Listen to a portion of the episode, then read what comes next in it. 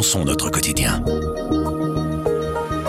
Comme tous les ans, la Ligue des droits humains présente son bilan annuel sur l'état des droits humains en Belgique. L'édition 2022 met l'accent sur l'état de droit, sur le respect des décisions de justice par les autorités. Et le constat est terrible. On analyse ce rapport avec Arthur Sante du service Société. Je m'appelle Pierre Fagnard et vous écoutez Le Grand Angle du Soir.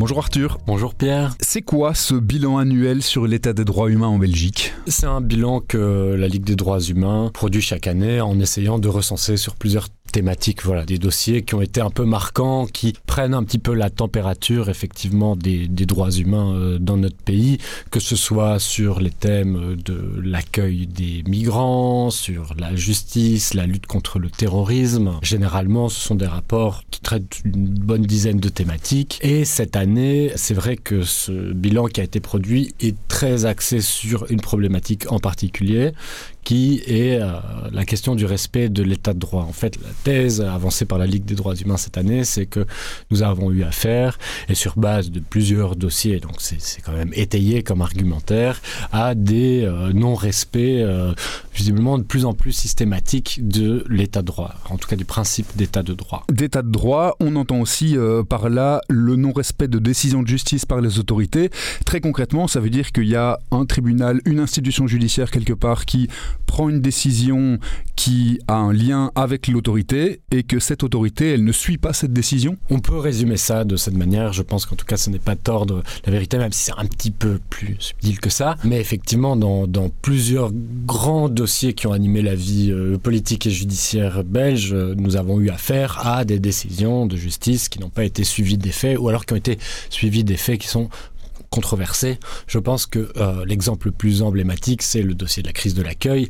Il y a eu des milliers de décisions qui ont été rendues par le tribunal du travail, notamment, enfin en tout cas principalement de Bruxelles, condamnant l'État belge pour non-respect de ses obligations en ce qui concerne le, le devoir d'assister matériellement les, demandeurs d'asile. Ces décisions qui n'ont pas été suivies des faits ont ensuite entraîné des décisions de la Cour européenne des droits de l'homme. Il y en a eu 1114 en tout en 2022 obligeant la Belgique à se conformer à sa propre loi et donc à apporter une assistance matérielle à ces, gens. Et on voit que dans un nombre très important de cas, en fait, ces décisions n'ont pas été suivies des faits. Maintenant, ce n'est pas le seul dossier euh, qui est cité par la Ligue des droits humains et à raison.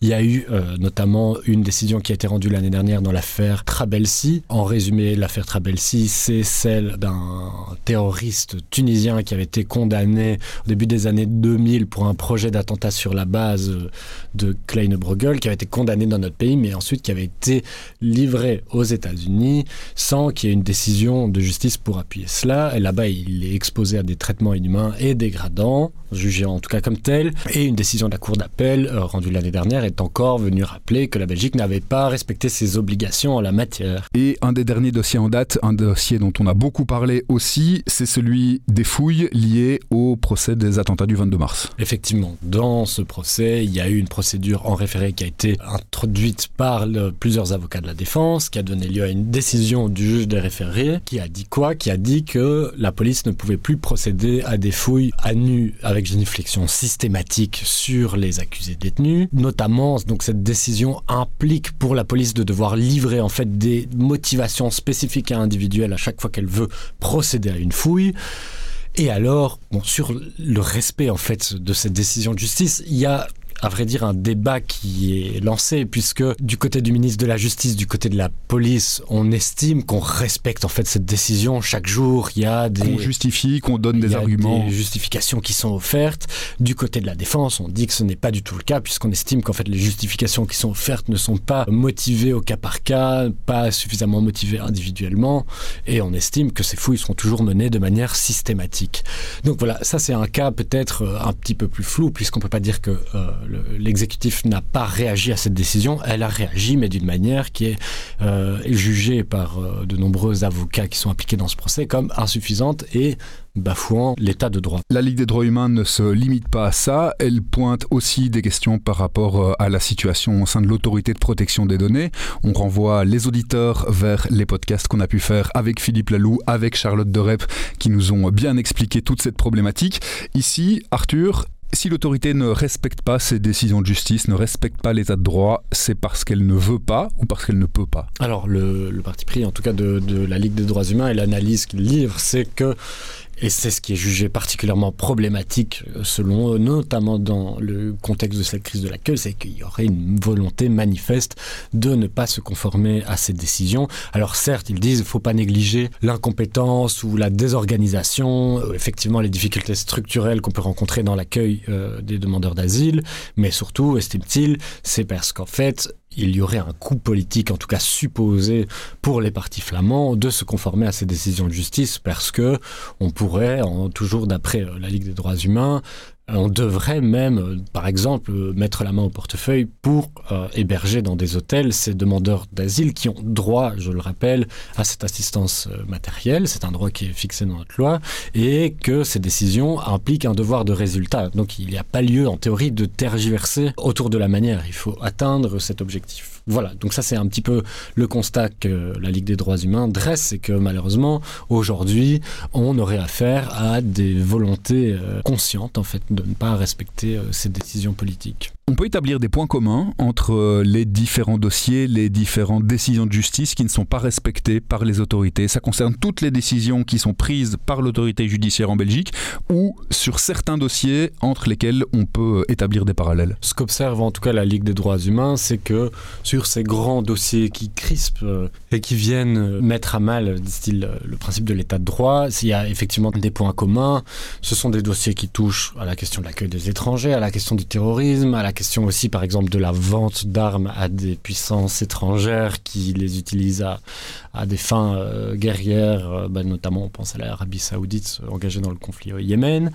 Ce sont des problèmes qui sont a priori un peu plus loin de la population belge, qui représentent moins de risques, en tout cas en cas de non-respect. Un coût politique moins important. C'est ça, un coût politique moins important. Et mes interlocuteurs faisaient euh, le parallèle justement pour illustrer ça avec les dispositions qui avaient été prises en matière de lutte contre euh, la pandémie, où euh, là, l'État belge s'était fait assez sèchement recaler, notamment par le Conseil d'État. Ça avait abouti à l'élaboration d'une loi pandémie qui était claire, et sans trop tarder, sans trop tergiverser, parce que là, il y avait effectivement un sujet qui touchait à l'ensemble de la population, suivi de très près, qui suscitait beaucoup d'indignation. Donc voilà, ça, le présupposé de, de, la Ligue des droits humains est de dire que l'État n'agit pas, ne réagit pas parce qu'il sait ou il pense que politiquement il peut se permettre euh, d'agir de la sorte. Il y a aussi un danger qui se pose au niveau international. Le commissaire européen en charge de l'état de droit, c'est Didier Renders. Il est belge, parfois il fait la morale à d'autres pays. Or, si son propre pays est constamment condamné, ça devient une position un petit peu difficile à tenir. Oui, effectivement, ça c'est aussi un point de vue qui est défendu par la Ligue des droits humains, c'est de dire, et c'est pas le cas seulement pour la Belgique, mais aussi pour d'autres pays, notamment d'Europe occidentale, où ils disent observer ce même glissement, c'est qu'à force d'être condamné et de ne pas répondre par des actions adéquates pour se conformer à ces jugements, c'est qu'on risque de devenir de moins en moins crédible sur la scène internationale pour aller condamner ici la Pologne, ici la Hongrie euh, pour non-respect de l'état de droit. Merci beaucoup Arthur. Merci Pierre. Avec grand angle, le soir raconte, explique et décortique. C'est notre oreille sur l'actualité. Retrouvez-nous sur notre site, notre application et votre plateforme de podcast préférée. À bientôt.